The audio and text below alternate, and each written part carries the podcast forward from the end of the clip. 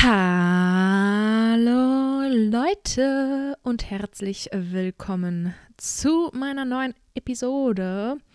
Ich äh, entschuldige mich vielmals für den veränderten Rhythmus, aber in der letzten Woche ging gar nichts. Ich schwöre es euch, es war viel zu heiß. Ich habe es eh nicht so mit der Hitze, also so 25 Grad Maximum ist das beste Leben, aber alles darüber hinaus ist für mich Todesurteil und sorry, aber 40 Grad äh, ging gar nichts. Ich, mich hat es auch komplett weggehauen mit Kopfschmerzen, weil man konnte einfach keine frische Luft zu sich nehmen. Ist man draußen gewesen, ist man verreckt. Ist man in der Wohnung geblieben, ist man verreckt. Das war einfach nur schlimm. Nachts gab es absolut keine Abkühlung, gar nichts. Oh, es war einfach fürchterlich. Und das ist eigentlich auch. Ich habe eigentlich keinen Abfuck der Woche für diese Folge vorbereitet, aber jetzt, wo ich so näher drüber nachdenke, ist das definitiv mein Abfuck der Woche. Denn es war einfach nur schlimm. Und ähm, ich finde, es zeigt auch der, deutlich den Klimawandel. Also, das ist einfach echt nicht mehr in Ordnung, solche Temperaturen in Deutschland. Also früher war es noch irgendwie, wenn man mal die 30 Grad geknackt hat, so eine Sache, aber jetzt sind es schon die 40 Grad im Juli. Boah. Nee, und heute ist es auch nicht gerade angenehm. Wir haben diese heute schon wieder irgendwie 28, 29 Grad, aber total stickig, schwüle Hitze. Mir geht es den ganzen Tag auch schon nicht so gut, bin total matschig und habe Kopfschmerzen. Und ja, ich versuche jetzt trotzdem positiv zu bleiben und diese Folge aufzunehmen, weil an sich habe ich schon auch Bock, aber es ist auch nicht so einfach mit diesen Umständen. Ich kann ja jetzt nur nicht irgendwie die nächsten Wochen ausfallen lassen, nur weil es warm ist. Ich meine, meine Sommerpause wird noch kommen, liebe Leute, es tut mir jetzt schon mal leid, aber die Recherchen und das Aufnehmen und vor allem Schneiden sind so aufwendig, dass ich es auch nicht schaffe, irgendwas fortzuproduzieren, was ich dann hochladen kann. Von daher willkommen zu meiner neuen Episode und widmen wir uns doch mal direkt den positiven Sachen und zwar den Positives der Woche. Sorry, wenn ihr ein Quietschen hört, das ist mein Stuhl. Ja, also es ist gefühlt schon 700 Jahre her, aber das habe ich zumindest mir notiert für diese aktuelle Folge. Und zwar waren mein Freund und ich bei Caroline Kebekus live. Wir hätten eigentlich, glaube ich, im März schon unser, also unser Ticket wäre eigentlich für eine Show im März. Aber was soll man sagen, Coroni hat uns halt im Griff und die Show wurde verlegt auf Juli und es war so geil. Es war einfach nur so, so geil. Überhaupt sie live zu sehen war ganz verrückt. Also ich war ja schon öfter auf Konzerten und so, wie die aber auch zum Teil so real waren. Aber ich kenne Caroline Kebekus schon seitdem sie ihre Karriere gestartet hat. Ich bin irgendwie mit ihr groß geworden und sie war immer präsent, ob es Fernsehen ist oder jetzt auch YouTube, Instagram, wie auch immer. Und zufälligerweise, das heißt zufälligerweise, aber ich wollte ihr Buch auch schon seit längerer Zeit hören, lesen, wie auch immer und habe es mir vor ein paar Wochen als Hörbuch angeschafft. Auch absolute Empfehlung. Ich habe hier zwar keine Kategorie, wo es genau reinpasst, deswegen nehme ich es jetzt einfach mal hier. Und zwar ihr Buch, es kann nur eine geben. Mega geil. Also ich habe es noch nicht durch, aber schon über die Hälfte und das ist wirklich ein sehr, sehr intelligentes, reflektiertes, geiles Buch. Und ich kann es einfach nur euch mega ans Herz legen. Ebenso wie Caroline Kebekus live zu schauen, äh, denn sie ist wirklich einfach so eine unfassbar witzige Frau, aber auch so intelligent, eloquent und positiv und witzig und es war einfach mega, mega geil. Ja, bleiben wir bei geilen Themen und zwar beim Song Hype. Und hier habe ich den Song 4x4 von, jetzt haltet euch fest, Kraftklub und Tokyo Hotel. Äh, was? Eine Kombination, von der ich nicht wusste, dass ich sie brauche, bis das Lied rauskam. Ich dachte, ich sehe nicht richtig. Es ist mega, mega geiles Lied. So ein richtig geiler Sommer-Vibe. Also von der, vom Feeling einfach. Ihr, ihr wisst schon, wenn man einfach ein Gefühl hat bei einem Lied, es muss nicht der Text sein, es ist einfach das Gesamt Gesamtgefühl dieses Songs ist für mich, ich bin im Sommer auf einer Landstraße mit meinem Auto, habe einen geilen Sommer. Wie in den Filmen hatte ich zwar noch nie diese filmartigen Sommermärchen, aber so stelle ich es mir vor mit diesem Song. Ja, wie gesagt, eine Kombination, von der ich nicht wusste, dass ich sie brauche, aber es vibet einfach voll. Und vor allem Tokyo Tell bzw. Bill Kaulitz mal wieder Deutsch zu hören, mega geil, weil die ja seit gefühlt 300.000 Jahren in LA leben und auch nur noch englische Musik machen. Ich weiß gar nicht, ob ich das hier jemals im Podcast erwähnt habe. Also ich äh, oute mich hier als Tokyo Hotel Ultra damals äh, mit, boah, wie alt war ich denn da? 12, 13 oder so, also vor knapp 10, 12, 13 Jahren ungefähr. Ich habe Tokyo Hotel geliebt. Ich hatte meinen Zimmer voll gekleistert. Ich habe Bill Kaulitz jede Nacht einen gute Nachtkuss gegeben, also mit dem Poster.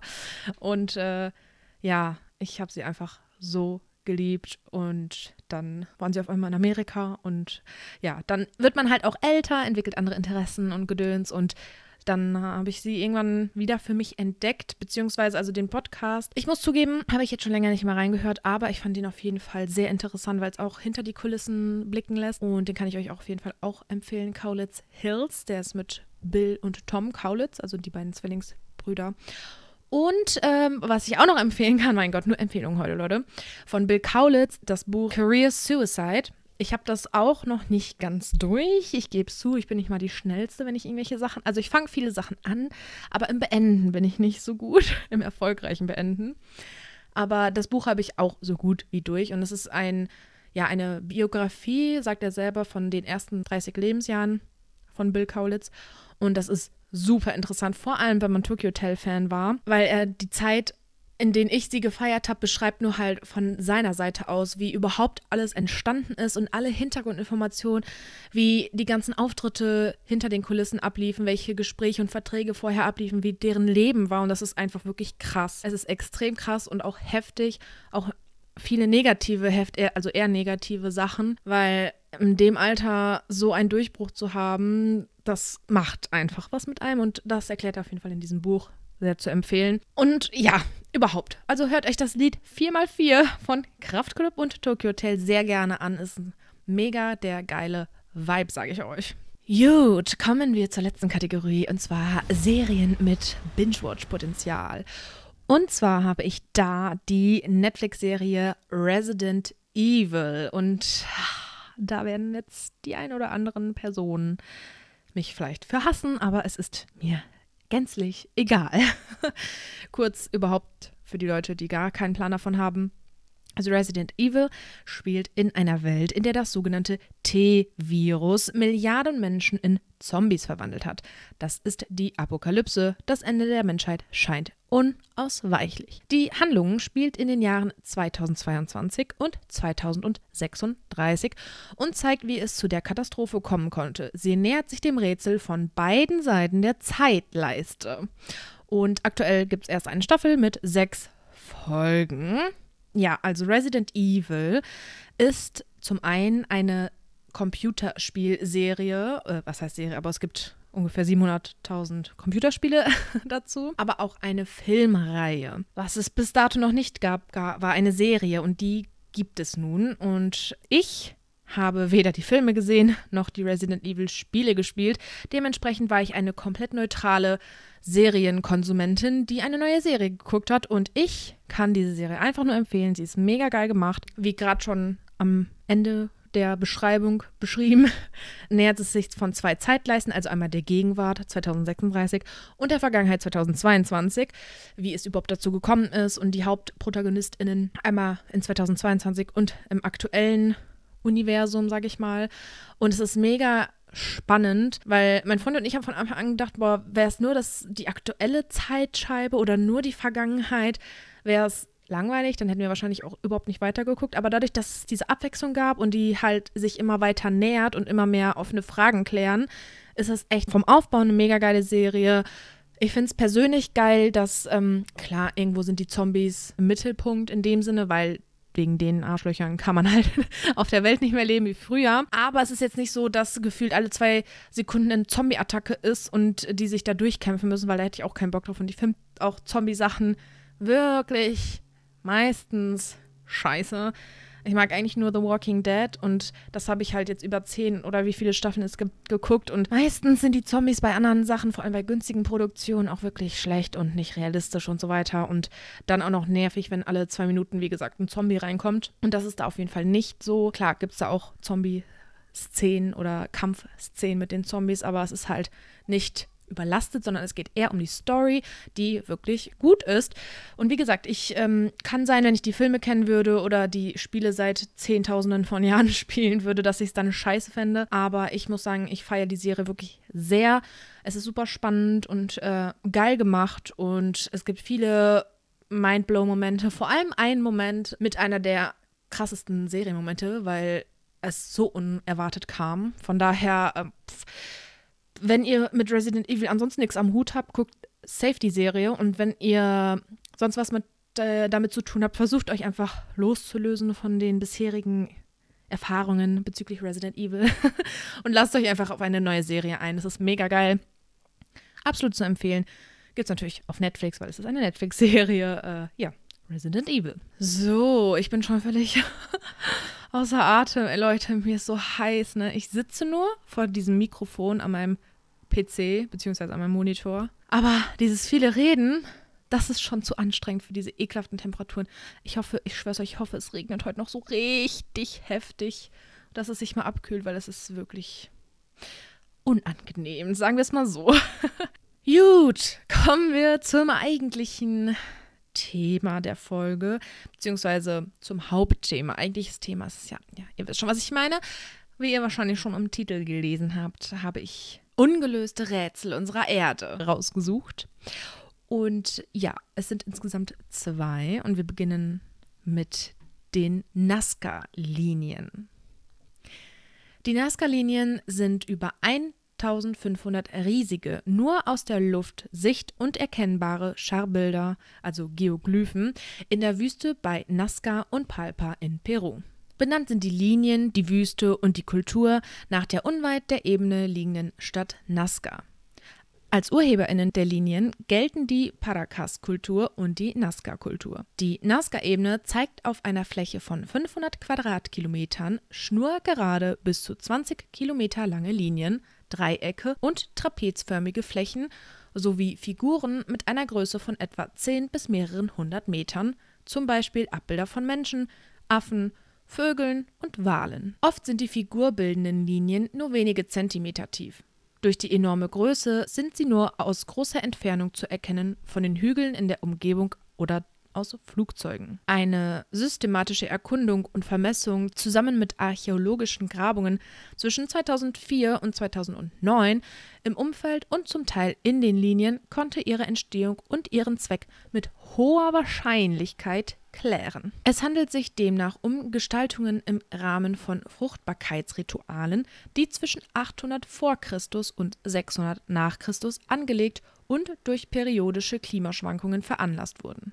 Die moderne Archäologie geht davon aus, dass die Nazca-Linien Aktionsflächen für Rituale in Hinblick auf Wasser und Fruchtbarkeit gewesen sind. Beschaffenheit und Alter. Entstanden sind die Bilder durch Entfernung der oberen Gesteinsschicht, die von Wüstenlack überzogen ist. Dieser Wüstenlack besteht aus einem rostroten Gemisch aus Eisen und Manganoxiden. Dadurch kommt das hellere Sedimentgemisch zum Vorschein und bildet beige-gelbliche Linien. Teilweise wurden auch Linien markiert, in denen Steine aus der Umgebung aufgehäuft wurden. Anhand archäologischer Vergleiche der Bilder in der Wüste mit Motiven auf Keramiken der Nazca-Periode nahm man lange an, dass die Geoglyphen in der Zeit der Nazca-Kultur zwischen 200 v. Chr.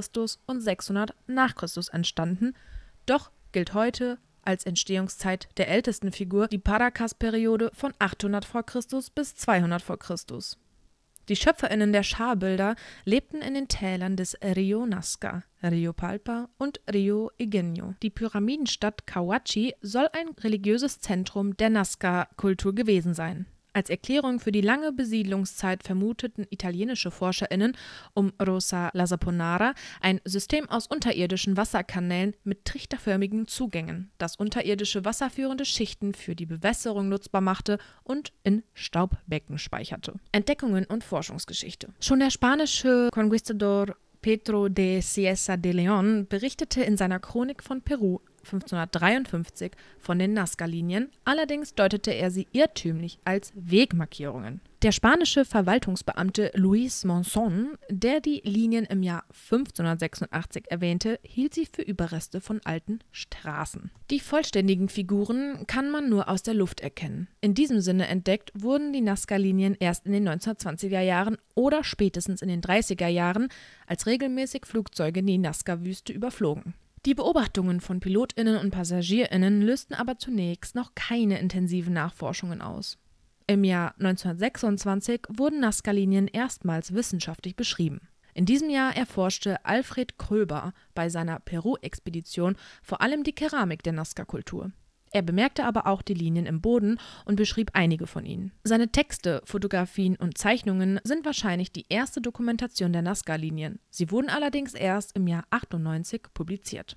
Ungefähr zur selben Zeit, 1926 oder 27, entdeckte der peruanische Archäologe Toribio Mejia Xespe gerade Linien, Zickzacklinien und Trapeze bei Wanderungen in den umliegenden Hügeln. Er interpretierte die Linien als Straßen mit einer religiösen Bedeutung. Mejia Xespe stellte seine Erkenntnisse 1939 bei einer Konferenz in Lima vor. Der Historiker Paul Kosok von der Long Island University in Brooklyn kam 1940 nach Peru, um antike Bewässerungssysteme zu untersuchen. Er erkannte, dass es sich bei den Nazca-Linien nicht um ein Bewässerungssystem handeln konnte, da sie größtenteils schnurgerade über Hügel und Vertiefungen hinweg verliefen.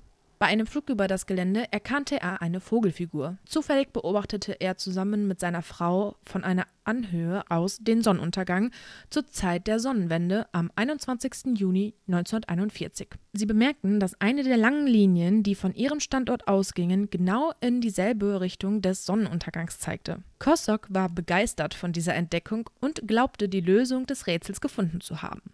Wenig später hielt er die Nazca-Ebene für das größte Astronomiebuch der Welt. Die Mathematikerin und Physikerin Maria Reiche traf Paul Kosok in Lima, als dieser eine Spanisch-Übersetzerin für seine englischen Texte suchte. Reiche wurde Kossoks Assistentin. Nach einer Unterbrechung wegen des Zweiten Weltkriegs verfolgte sie Kossoks Ansatz weiter, in den Linien und Figuren einen riesigen astronomischen Kalender zu sehen. Sie vermaß unzählige Linien mit Maßband, Sextant und Kompass, später auch mit einem Theodoliten. Sie reinigte die teils verdeckten Linien, entdeckte immer mehr Figuren, zeichnete sie, suchte nach Zusammenhängen mit dem Lauf der Sonne und der Sterne. Durch ihre leidenschaftliche Arbeit wurden die Nazca-Linien weltweit bekannt. Sie setzte sich bis zu ihrem Lebensende 1998 unermüdlich für den Schutz und Erhalt dieser Wüstenfiguren ein und bemühte sich um deren Interpretation. Viele Figuren wurden durch Fuß- und Autospuren zerstört. Durch die Initiative Reiches ergriff die peruanische Regierung Maßnahmen, um eine weitere Zerstörung zu verhindern. Auf Maria Reiches Betreiben hin wurden die Geoglyphen 1994 von der UNESCO als Zitat Linien- und Bodenzeichnung von Nazca und Pampa de Humana zum Weltkulturerbe erklärt. Im Jahre 2005 wurden ca. 50 weitere von 600 v. Chr. bis 100 v. Chr. entstandene Scharbilder in einem Gebiet von rund 145 Quadratkilometern erstmals systematisch erfasst. Durch Forschungen des Deutschen Archäologeninstituts wurden erstmals Siedlungen, Gräber, Petroglyphen und Geoglyphen der Region systematisch erfasst und einige Fundorte ergraben. Unerwarteterweise war das Gebiet trotz harscher klimatischer Bedingungen von der frühen Formativzeit ab ca. 1500 v. Chr. bis zum Kontakt mit SpanierInnen 1532 durchgehend besiedelt. Geoglyphen wurden erstmals in der Paracas-Zeit von 800 bis 200 v. Chr. angelegt. Den Höhepunkt erreichten sie in der frühen und mittleren Nazca-Zeit zwischen der Zeitwende und 450. Ab 600 entstanden keine Geoglyphen mehr. Auf der Hochfläche fand man Siedlungsbauten, Gräber und kleine Steingebäude unmittelbar an den Linien, in denen Opfergaben niedergelegt waren. Die AusgräberInnen nannten sie Tempel. Zudem wurden Pfostenlöcher gefunden. Bis einschließlich des Jahres 2007 sind mindestens 1500 Geoglyphen an der ETH Zürich in Zusammenarbeit mit der Kommission für Archäologie außereuropäischer Kulturen des Deutschen Archäologischen Instituts fotogrammetrisch vermessen und mindestens 639 davon genauer beschrieben und klassifiziert worden. Im Jahr 2011 entdeckten japanische WissenschaftlerInnen 138 weitere Hügel und Linien, darunter zwei Figuren, die einen menschlichen Kopf und ein Tier darstellten. Da sie relativ klein sind, waren sie vom Flugzeug aus kaum erkennbar. Im Jahr 2018 und 2020 sind insgesamt mindestens 50 weitere Scharbilder entdeckt worden. Heute werden Artefakte mit Drohnen und GPS genau vermessen und erforscht.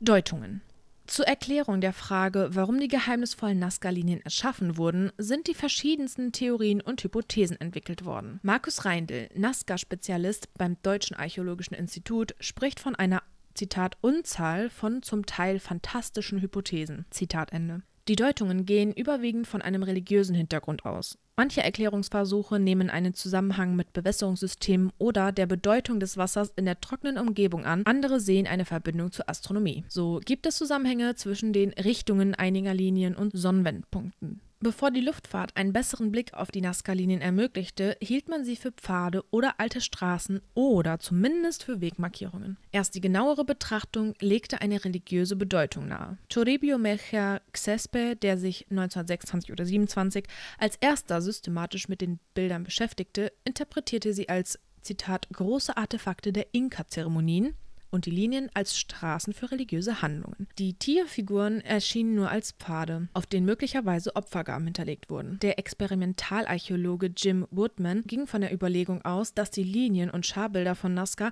nur aus der Luft betrachtet Sinn ergeben. Er stellte die These auf, dass bereits die Inka eine Mischung aus Heißluftballon und Solarballon bauen konnten. Eine Art Feuergruben an den Enden vieler Linien könnte dem Aufheizen der Luft in einem Ballon gedient haben. Anhand verfügbarer Materialien, überlieferter Legenden und mit Hilfe von IngenieurInnen rekonstruierte er einen Nachbau, den Condor 1. Mit der Fahrt des Condor 1 über der Ebene von Nazca im Jahr 1975 versuchte er seine These zu bekräftigen. An Bord befanden sich Jim Woodman selbst und der Heißluftballonpilot Julian Knott. 1977 veröffentlichte Woodman das Buch Nazca – Journey to the Sun, das auch in deutscher Übersetzung erschien gegen Woodmans Argumentation sind eine Vielzahl von Einwänden vorgebracht worden, beginnend bei seiner Ausgangsüberlegung, Luftfahrt sei nämlich gar nicht nötig, um die Linien und Figuren sehen zu können. Zumindest Teile davon könne man von Anhöhen aus überblicken, was Toribio Meijer Xespe durch seine Entdeckung der Linien bewiesen habe. Es gäbe keine konkreten Belege für die angebliche Nutzung von Ballonen und auch keine Spuren von Feuerstellen, die groß genug gewesen wären, um die Luft in den Ballons bis zur Flugfähigkeit zu erhitzen. August Steinmann, der die Geoglyphen in den 70er Jahren untersuchte,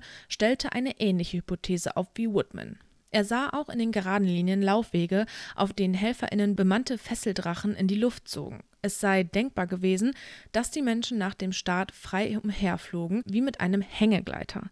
Die Figuren am Boden hätten ihnen dabei möglicherweise als Orientierungshilfen gedient. Georg von Breuning veröffentlichte ab 1980 Analysen der Nazca-Linien, zunächst in der venezolanischen Zeitschrift Interesciencia. Er deutete die Nazca-Hochebene als gigantische Sportarena, wie auch Heuma von Dittfurt. Helmut Tribusch von der FU Berlin erblickt bei der Beobachtung der Nazca-Linien aufgrund einer Fata Morgana plötzlich einen See, Daraufhin war er überzeugt, die BewohnerInnen der Gegend hätten mit Hilfe der Linien symbolisch versucht, das von solchen Luftspiegelungen vorgetäuschte Wasser aus der Wüste abzuleiten. Er veröffentlichte seine Hypothese über den Zusammenhang zwischen Fata Morgana-Erlebnissen und der Entstehung von religiösen Kulten im Jahr 1983 und wandte sie später auch auf andere Kulturen an. Die Pfosten, die in den Pfostenlöchern an den Linien steckten, werden heute als Sichtmarken interpretiert. Die Linien und Figuren zusammen mit den damit verbundenen Sichtmarken und Gebäuden deutet man als Rituallandschaft, als heilige Orte der Nazca-Kultur.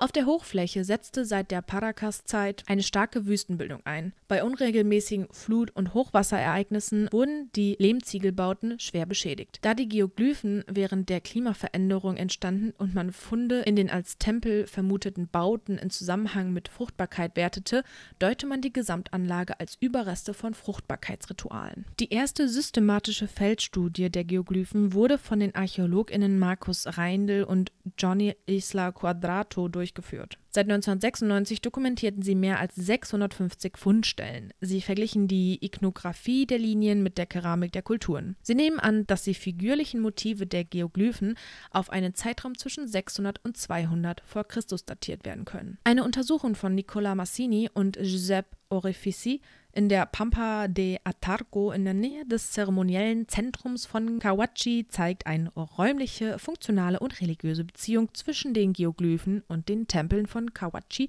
auf. Mithilfe von Satellitenfernerkundungstechniken entdeckten und analysierten italienische ForscherInnen fünf Gruppen von Geoglyphen, die sich durch unterschiedliche Motive, Muster und Funktionen auszeichnen. Die wichtigsten zeichnen sich durch Meander- und Zickzackmotive mit klarer Zeremonialfunktion, Trapeze und Linien aus, die die Richtung der Kawachi-Pyramiden konvergieren. Ja, das war es erstmal zu den Nazca-Linien. Ich bin mal gespannt, was ihr dazu sagt. Also ich finde keine Theorie ähm, besser oder sinnhaftiger, war das ein richtiges deutsches Wort, als eine andere. Ich kenne mich damit nicht aus. Ich finde es auf jeden Fall aber sehr interessant und krass, dass es bis heute natürlich, wie ja auch sonst die Folge sonst keinen Sinn ergeben würde, nicht geklärt ist.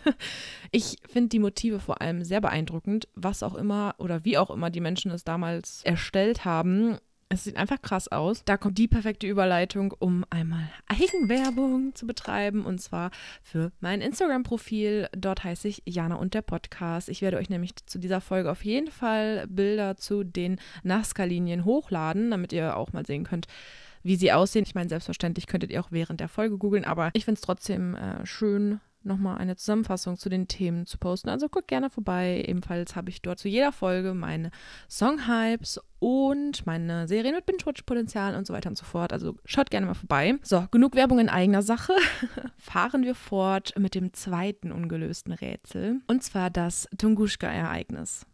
Das Tunguska-Ereignis bestand aus einer oder mehreren sehr großen Explosionen, daher auch Tunguska-Explosion, am 30. Juni 1908 im sibirischen Gouvernement Jenisejsk der heutigen Region Krasnojarsk, deren Ursache sich bisher nicht zweifelsfrei klären ließ.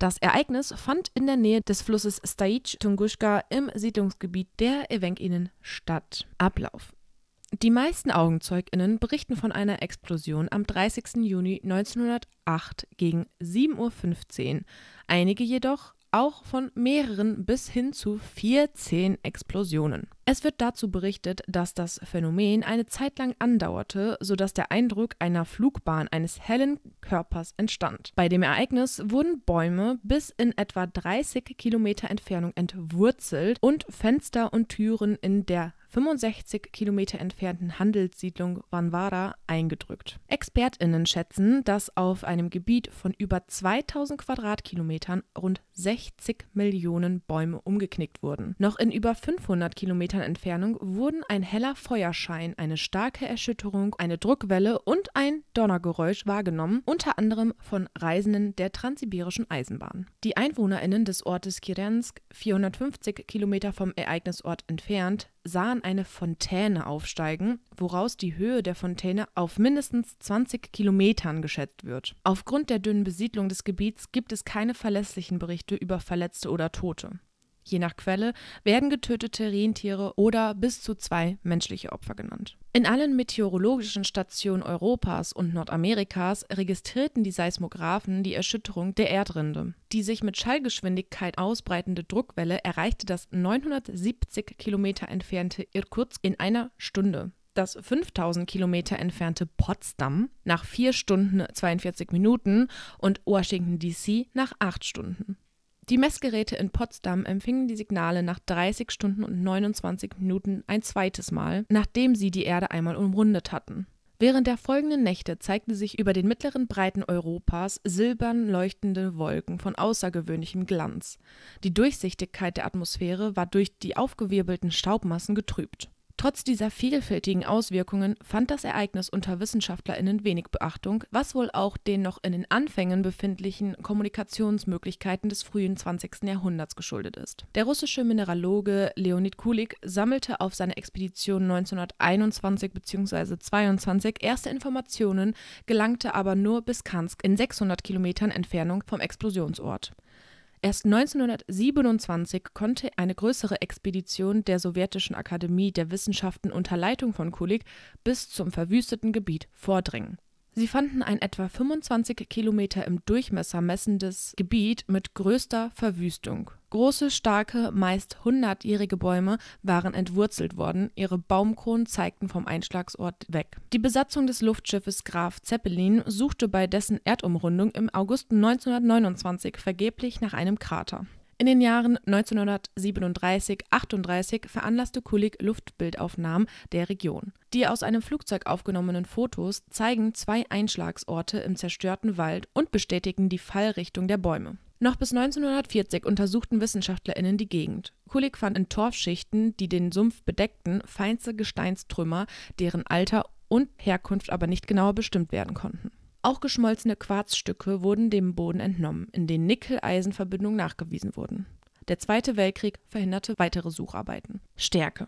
Die Schätzungen über die Sprengkraft variieren stark. Sie gingen noch in den 1980er Jahren von bis zu 50 Megatonnen TNT aus. Jüngere Berechnungen gehen von einer 2 bis 4, maximal 5 Megatonnen TNT vergleichbaren Sprengwirkung aus. Grund dafür könnte ein mächtiger, heißer Luftstrahl gewesen sein, der nach der Explosion einen Kometen in der Höhe dessen Weg zum Boden fortsetzt und dort eine stärkere Druckwelle und höhere Temperaturen hervorrufen würde. Hypothesen Einschlagshypothesen. Die Ursache des Ereignisses ist bis heute ungeklärt. Als am wahrscheinlichsten gilt der Eintritt eines Steinasteroiden oder Kometen von geringerer Dichte und einem Durchmesser von 30 bis 80 Metern, der etwa 5 bis 14 Kilometer über dem Boden explodierte und daher keinen Krater verursachte. 1978 stellte der slowakische Astronom Lubor Kresak die These auf, dass das Tunguska-Ereignis durch ein Fragment des periodischen Kometen Encke ausgelöst worden sein könnte. Modellrechnungen ergaben jedoch, dass Kometen bereits weiter oben in der Atmosphäre verpufften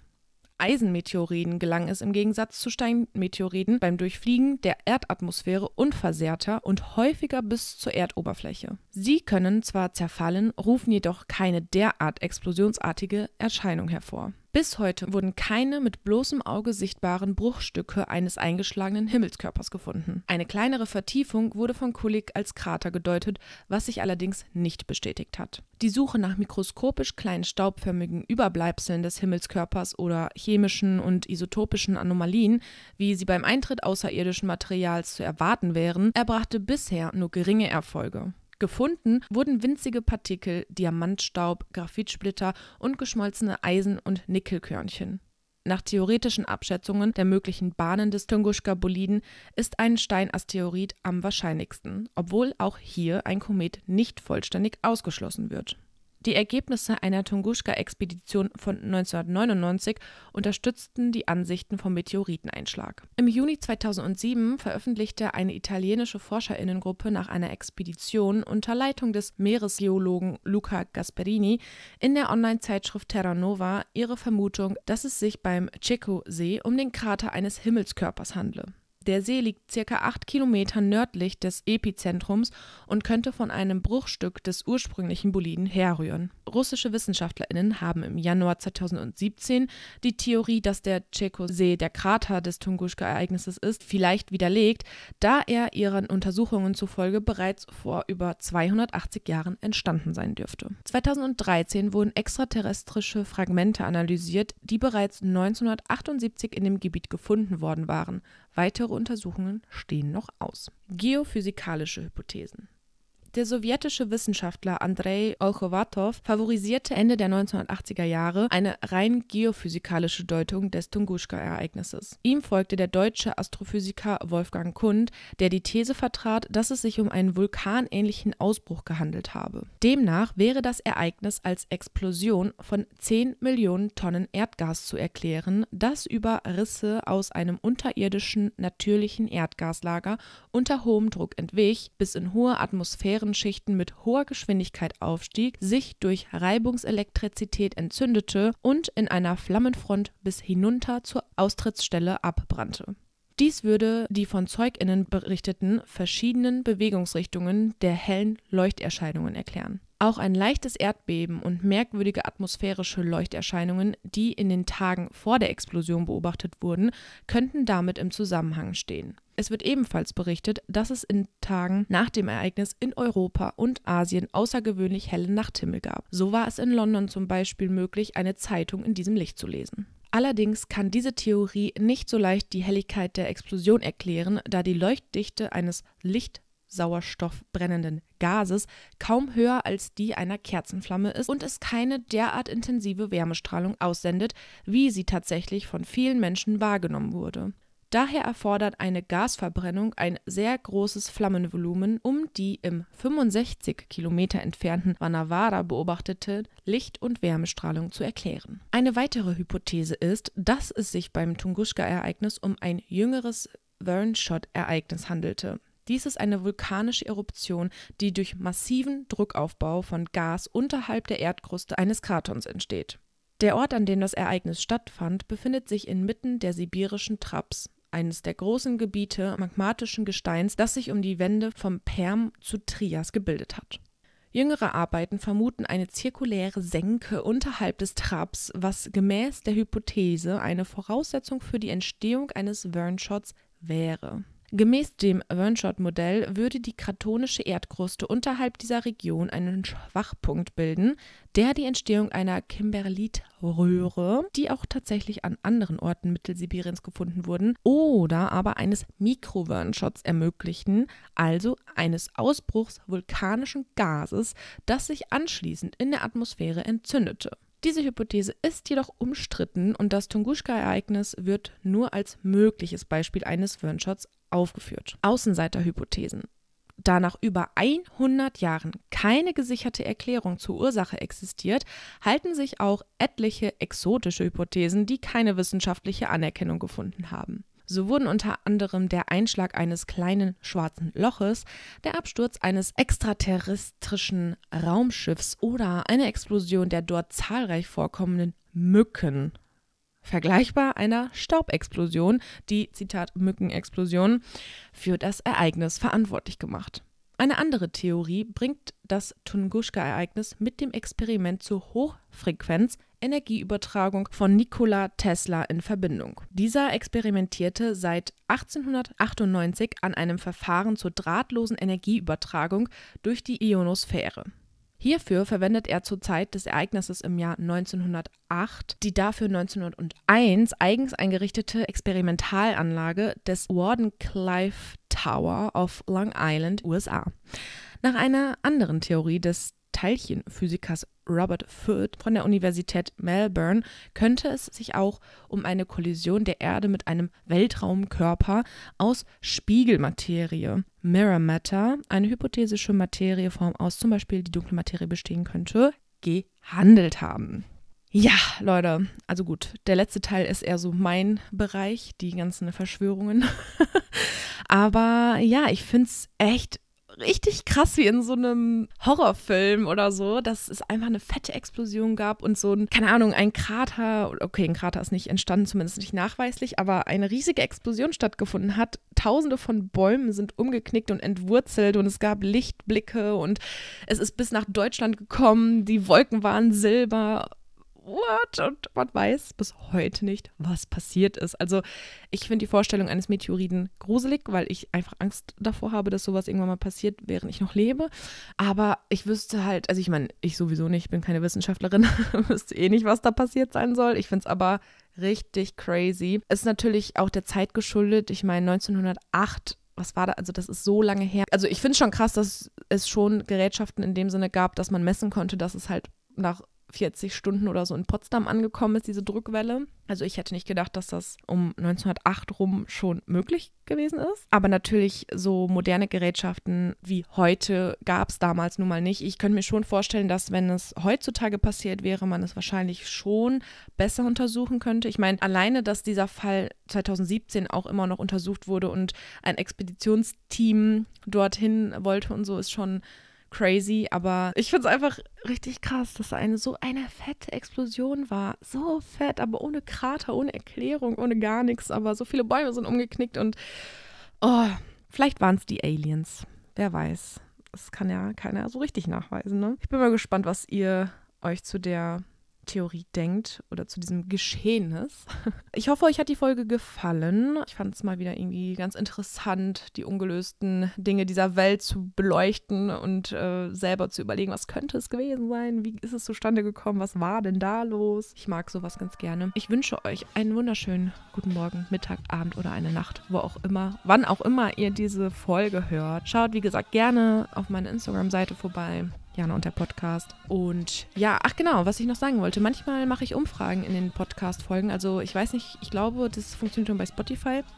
Aber wenn ihr auf Spotify auf die Folge klickt und runter scrollt, sind da Umfragen manchmal. Ähm, einfach nur, um so ein Stimmungsbild abzuholen. Da könnt ihr gerne abstimmen und mir auch gerne eine Bewertung dalassen auf Spotify. Ähm, ich weiß nicht, was einem das bringt, aber vielleicht kriege ich irgendwann mal so viele Bewertungen, dass ich sehen kann, wie mein Podcast bewertet wird, weil ich kriege nicht so viel Feedback. Das war es jetzt auch von mir genug gelabert. Ich wünsche euch eine tolle Zeit und wir hören uns beim nächsten Mal. Tschüss!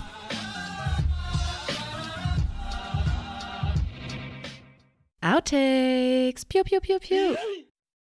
Nehm ich auf. Nehm ich auf. Ja, okay. Oh, nö. Och, nö. Und besteht.